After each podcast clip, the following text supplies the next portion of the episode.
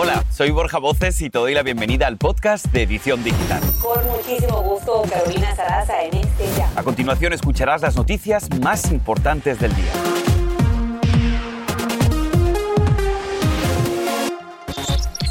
¿Quieres vacunar a tus hijos? 28 millones son elegibles. Presta atención. La Casa Blanca anunció su plan para vacunar a niños de 5 a 11 años contra el coronavirus. ¿Tienes dudas? Tenemos respuestas para ti.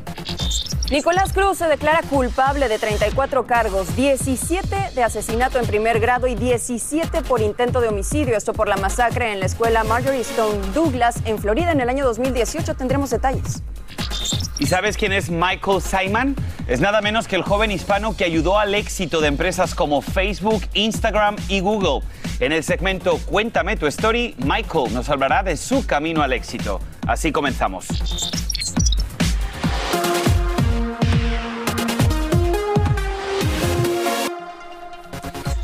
Hola, ¿qué tal? Muy buenas tardes. Te damos la bienvenida a tu edición digital. Nosotros somos Paulina Sodi y un servidor Borja Voces. Como siempre, un placer, Borja, estar contigo y con todos ustedes en casa. Vamos a comenzar hoy, miércoles 20 de octubre, con muchísima información y arrancamos. Así es, y vamos a comenzar, Paulina, con buenas noticias.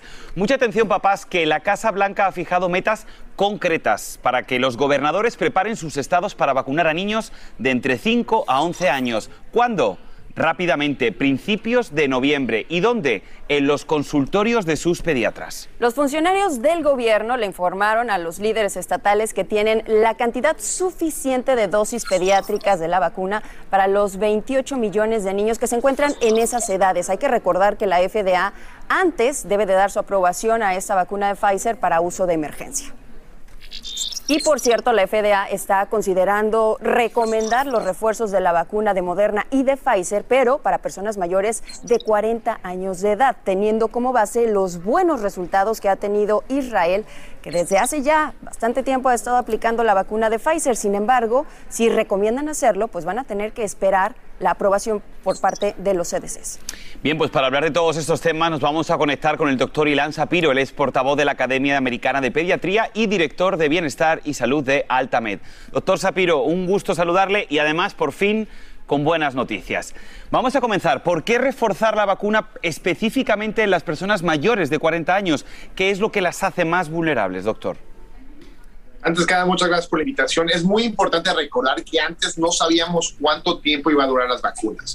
Y igual que nosotros tenemos vacunas como la de polio, la de tosferina, que necesitamos múltiples dosis para que nuestro cuerpo aprenda cómo defenderse, es lo que estamos monitorizando con los estudios de Israel y otras partes más y nuevos estudios aquí en Estados Unidos. El refuerzo realmente ayuda para prevenir la infección, número uno. Dos, prevenir las muertes y muy importante, las complicaciones a largo plazo del COVID-19.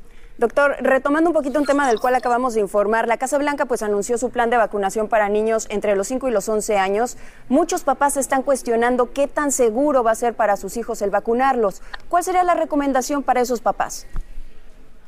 Pero te puedo decir definitivamente en este momento que yo como padre y como pediatra es parte de las cosas muy importantes que tengo. La seguridad es la primordial cosa que tenemos que hacer y la eficacia para defender a nuestros niños es otra. En este momento ya hemos visto arriba de 12 años que la vacuna está defendiendo y salvando vidas y en este momento ya se hizo mucha investigación en niños de 5 a 11 años y se ha visto que no nada más defiende, sino también los efectos secundarios que tanto miedo le tenemos son menores. Es dolor en el brazo, enrojecimiento, un poco de fiebre eh, y de esa manera nosotros me da tranquilidad en este momento que los niños, tenemos Halloween y tantas otras cosas más que se acercan, que tengan esta vacuna. Doctor Ilan Sapiro, muchísimas gracias por haberte conectado con nosotros aquí en la edición digital. Un fuerte abrazo. Bien, vamos a cambiar de información y el secretario de Seguridad Nacional, Alejandro Mayorkas, dio positivo a una prueba de rutina de COVID-19 como parte de los protocolos previos a un viaje. Según su portavoz, a pesar de estar totalmente vacunado, Mallorca solo experimenta una leve congestión. Ahora dice que se va a aislar y que va a trabajar desde casa siguiendo los protocolos de los CDC. Desde aquí le deseamos una pronta recuperación. Vamos a pasar a otro tema. Señores, está abriendo una luz de esperanza para quienes están esperando un trasplante de órganos. Le digo esto porque un grupo de científicos se unieron y crearon un riñón de un cerdo, lo pasaban a un cuerpo humano y tuvieron unos resultados que fueron realmente sorprendentes. El órgano es de un animal que fue manipulado genéticamente para eliminar un tipo de azúcar que causa rechazo en el cuerpo humano y ataca el sistema inmunológico, pero el riñón fue conectado a vasos sanguíneos fuera del cuerpo de un receptor fallecido y funcionó filtrando los desechos y provocando orina sin rechazo importantísimo. Y esta información es realmente muy importante. Declaran emergencia de salud mental infantil en el país. Escuche esto, el dolor, el miedo, la incertidumbre y el aislamiento durante esta pandemia han detonado esta emergencia. Y es que según la Academia Estadounidense de Pediatría y la Academia de Psiquiatría Infantil y Adolescente, escuche estos datos, son fuertes. Entre marzo y octubre del año pasado, en niños de 5 a 11 años, subieron un 24% las visitas a las salas de emergencia por salud mental y aún más, un 31% en menores de 12 a 17 años. Ahora bien, los intentos de suicidio subieron un 50% en niñas, niñas menores de 12 a 17 años a principios de este año con respecto al 2019. Es importantísimo mantener esa conversación, estar siempre muy pendiente a la salud mental de tus hijos porque ya estamos viendo lo que puede pasar. Y hablando de lo que puede pasar, el tema del cual vamos a conversar. Totalmente de acuerdo contigo. Así es. Vamos a hablar de Nicolás Cruz. Ustedes recordarán, el autor de la masacre en la escuela Marjorie Stoneman Douglas pidió perdón y se declaró culpable de 34 cargos, 17 de asesinato en primer grado y 17 de intento de asesinato en primer grado por los heridos en el ataque del 14 de febrero del año 2018. Cruz, de 23 años, lució muy delgado, con la cabeza siempre abajo y le contestó una a una las preguntas que le hizo la jueza para establecer precisamente lo que hablamos, su estado mental. Y va a ser el próximo mes cuando comience la selección del jurado en este caso y podría enfrentar este joven la cadena perpetua o la pena de muerte. Y precisamente esta tarde nos acompaña Patricia Padau Oliver, madre de Joaquín Oliver, una de las víctimas que perdió lamentablemente la vida ese fatídico día. Patricia, gracias por acompañarnos, bienvenida. Y pues la primera interrogante que quisiéramos hacerte es, ¿qué siente una madre después de que el asesino de su hijo, en este caso Nicolás Cruz, acepta ser culpable? Mira, más que lo que voy a sentir eh, con respecto a este individuo, es como descubrir el proceso completo de todo lo que sucedió. Siempre le he huido a esta parte de la historia porque desde el primer día que todo comenzó me imaginaba que iba a llegar y que iba a ser muy duro. Pero escuchando cada uno de cada caso de nosotros los 17, más todos los niños que fueron heridos, yo no podía eh, perder la oportunidad de transmitir ante ustedes que de verdad tenemos que tomar conciencia. Yo no creo que nadie, nadie en este mundo, sea madre, sea padre, sea amigo, sea primo, no sienta el sentimiento que yo llevo por dentro. De, es, es, es impotencia, es ver que siguen sucediendo las cosas y nadie le pone atención seriamente a hacer el cambio necesario. Este individuo, este niño de 23 años, pudo comprar su arma, pudo comprar infinidad de magazines. Y si tú oyes el, relato, te das dando cuenta. ¿Cuánto utilizó para destruir tantas vidas y tantas familias como la nuestra? Patricia, no solamente empatizamos contigo, sino que también estamos junto a ti, junto a tu marido, este día tan fatídico, supongo, para ti recordar toda, toda esta pesadilla que están viviendo desde hace más de tres años.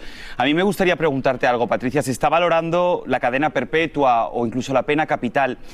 ¿Cuál sería la sentencia que una madre le daría al asesino de su hijo, Patricia? Mira, eh, no hay sentencia suficiente para que pueda llenar el vacío y el dolor y la tragedia que nos ocasiona a nosotros este desastre, ya no tengo ni palabras que conseguir para decírtelo. Él merece lo que le caiga, lo que le toque. Cadena perpetua será cadena perpetua. Será sentencia de por vida sin derecho a parol, será. El hecho es que él tiene que pagar. Y cualquiera de las dos opciones este, nunca van a ser suficientes para para llenar este vacío que nos dejó a, muchos. Patricia, eh, esta, esta mañana Nicolás pidió perdón por lo que hizo. ¿Crees que se trate de una estrategia o crees que este perdón sea genuino? Mira, yo no creo en la genuidad de esa persona. Todo fue hecho con premeditación y negociación. Fue planificado. Y me van a decir hoy que él está arrepentido. O él nos va a decir a todos nosotros que está arrepentido. no creo en sus palabras. No creo en sus palabras. Si de verdad, verdad hubiera pensado un poco más, no hubiera llegado a nada de lo que eh, fue planificando con tanta anticipación y que fue causando la tragedia que causó. Patricia, sin duda nosotros como periodistas hispanos hemos seguido durante estos más de tres años toda la gran campaña y estamos de verdad muy orgullosos de ustedes porque han hecho un activismo maravilloso por el control de almas para que ninguna otra familia sufra lo que usted está sufriendo en este momento. ¿Cree que esa lucha tiene futuro en los Estados Unidos en este momento, Patricia? Mira, definitivamente sí. Yo sí creo. Y uno tiene que creer, ¿no? La esperanza es lo que cualquiera de nosotros debería perder de último.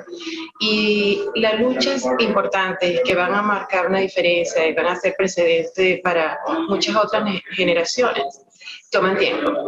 El crear conciencia y el tema cultural que, que, envuelve el tema de las armas en este país es de mucha profundidad y por eso hay que seguir trabajando y hay que seguir instruyendo y hay que seguir eh, de la mano de la juventud que sí entiende mejor que hay que hacer algo con respecto a la situación legal que vivimos con el tema de las armas y el libre acceso a ellas.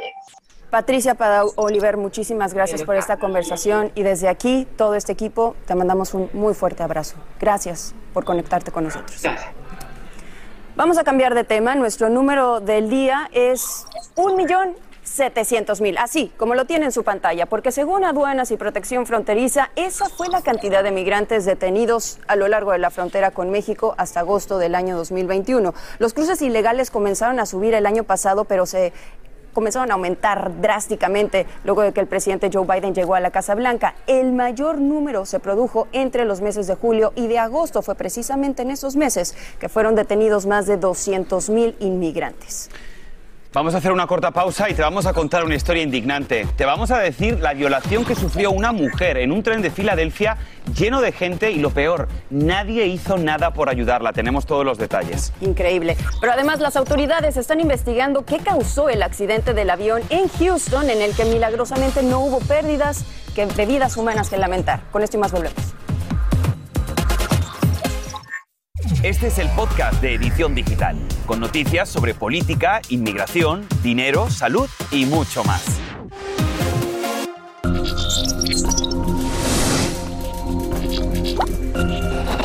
Y bien, si quieres aprovechar los grandes descuentos en tus compras esta temporada, que no se te escape esta información, porque las ofertas podrían ser más difíciles de conseguir este año y ¿qué creen? La culpa es de la cadena de suministro global que está totalmente estancada.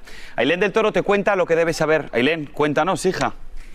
Pues mi Borja, estamos a solo 66 días de Navidad y la realidad es que ya muchos pues estamos sondeando un poquito las tiendas para encontrar los mejores precios para los regalos. El problema es que las limitaciones en el inventario hacen que tiendas como las que vemos en pantallas, Macy's, la tienda deportiva Alchemy Sports, Outdoors, entre muchas otras, pues tengan menos opciones para ofrecer descuentos. La situación empeora más por la escasez de trabajadores para descargar y poder transportar precisamente todos los productos desde los barcos hasta los centros de distribución y las tiendas. Así que muchas de estas pues no van a poder obtener los artículos que ya deberían de hecho haber llegado para el comienzo de la ola de compras navideñas. Y cuando en las tiendas se agotan los artículos, pues corren el riesgo de quedarse sin existencias durante mucho más tiempo de lo habitual, lo que podría seguir disparando pues todos los precios. Pero esa no es la única mala noticia desafortunadamente que les tengo, porque aparte de que no habrá descuentos, los precios también podrían seguir a la alza, un golpe directo a las compras navideñas. Por ejemplo, la empresa Procter Gamble dijo que está aumentando sobre todo ciertos productos de aseo, belleza, cuidado oral para clientes minoristas para combatir los costos más altos. Estos incluyen los lugares, por ejemplo, como los supermercados y también las farmacias. Los nuevos aumentos harán efectivo durante los próximos 90 días. La empresa dice que la cantidad exacta de ellos varía por artículo. Lamentablemente, tengo que decirles que otros grandes fabricantes y tiendas también han aumentado los precios en respuesta al aumento de gastos en transportes y escasez de materias primas. Hasta aquí la información, chicos, así que nada, si queremos que no nos pase esto de última hora, que los precios estén altísimos en los regalos, yo recomiendo que desde ahorita empecemos a comprar. Buena recomendación. Gracias, Buena recomendación. A ustedes. Bien, pues vamos a seguir con más y es que esta historia de verdad que es indignante, ya verán ustedes cuando se la cuente. En un tren de Filadelfia, un vagabundo de 35 años llamado Fishton Ngoy agredió sexualmente por 40 minutos con el vagón lleno de gente a una mujer sin que nadie ayudara a la víctima. Lo peor es esto, incluso algunos lo grabaron con sus celulares y ninguno llamó al 911. Fue un empleado del sistema público quien llamó a la policía porque al pasar el tren vio que algo ocurría adentro. El detenido ahora enfrenta varios cargos, entre ellos el de violación. Es muy fuerte esto. Terrible la falta de empatía que estamos viviendo. En otras cosas, las autoridades están investigando qué fue lo que pasó con el avión McDonnell Douglas MD-87 que se estrelló contra una cerca y posteriormente explotó y se incendió cuando intentaba despegar del aeropuerto ejecutivo de Houston, en Texas. Los 21 ocupantes, incluida la tripulación, hoy están celebrando un día más de vida porque todos milagrosamente sobrevivieron. Totalmente, lo has dicho, un auténtico milagro, Paulina. Así es. Vamos a hacer una muy breve pausa, pero al regresar, señores, estamos muy orgullosos de presentarle hoy en la edición digital a Michael Seymour. Es un brillante, un brillante joven hispano que está detrás del éxito de aplicaciones como Facebook, Instagram y muchas otras. No te puedes perder su historia en solo minutos. Ya volvemos. Y ahora regresamos con el podcast de Edición Digital con las principales noticias del día. Te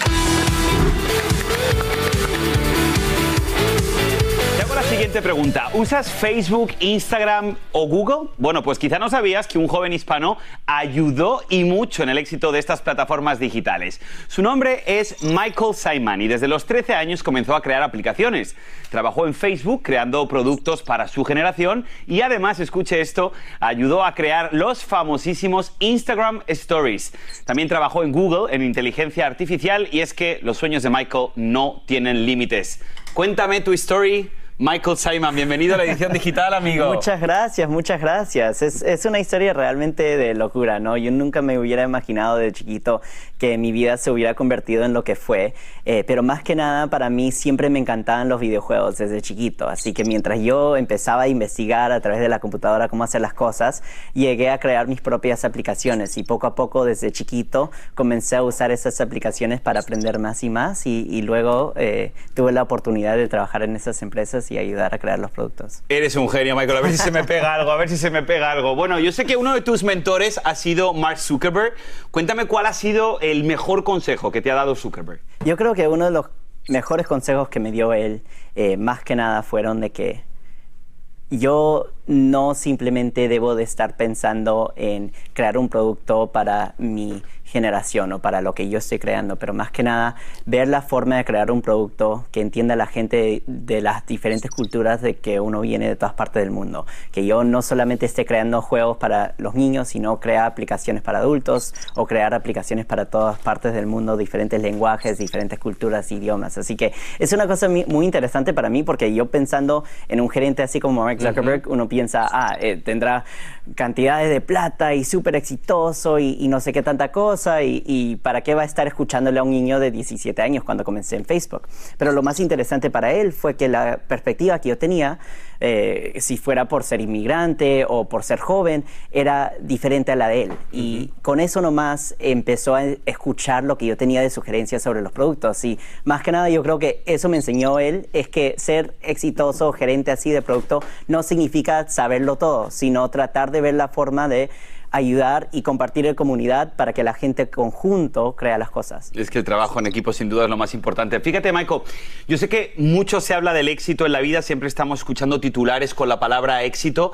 Puede que haya muchas personas que digan, bueno, Michael estaba en el momento correcto, en el sitio adecuado, o que incluso mucha gente puede hablar de la suerte. Claro. Pero para ti, ¿qué es el éxito? ¿Cómo se consigue el éxito, Michael? Yo creo que eso es algo bien difícil, ¿no? Porque realmente yo nunca estaba buscando un éxito con lo que estaba haciendo. Al comienzo era nomás que me encantaba crear jueguitos en la computadora y era chiquito, así que eso es lo que hacía.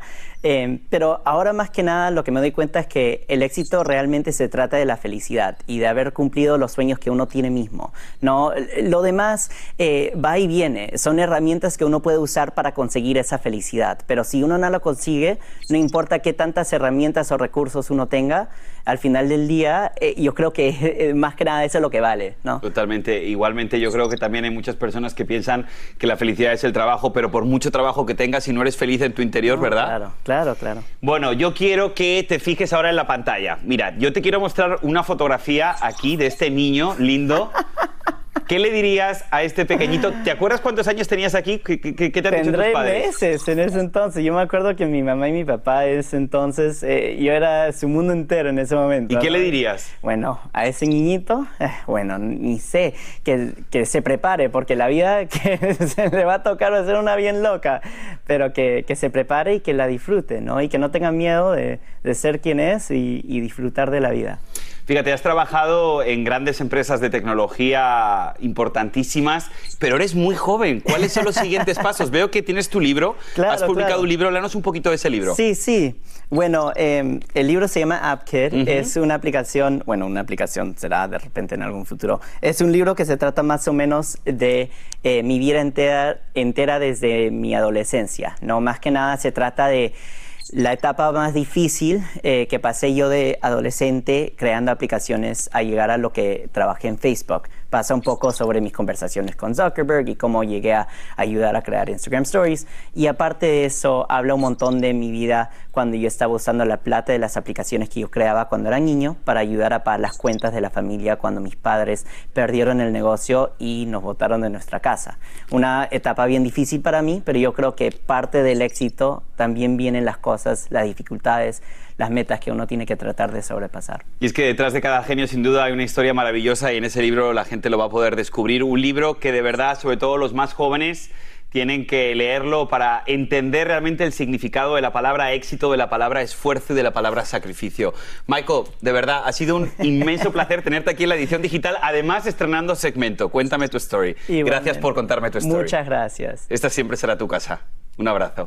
Seguimos con más de la edición digital. Paulina, vamos contigo.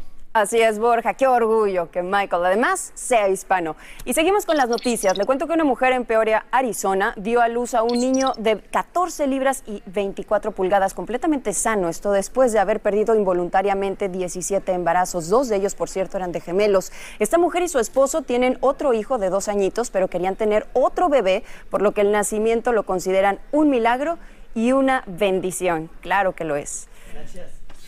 Y es así como llegamos al final de este espacio informativo en esta edición digital. Muchas gracias por sus comentarios. Muchísimas gracias a todos. Nos vemos mañana. Gracias por estar con nosotros. Aquí Estamos inspirados después de la conversación con Michael. Un abrazo para todos. Y así termina el episodio de hoy del podcast de Edición Digital. Síguenos en las redes sociales de Noticiero Univisión Edición Digital y déjanos tus comentarios. Como siempre, muchas gracias por escucharnos.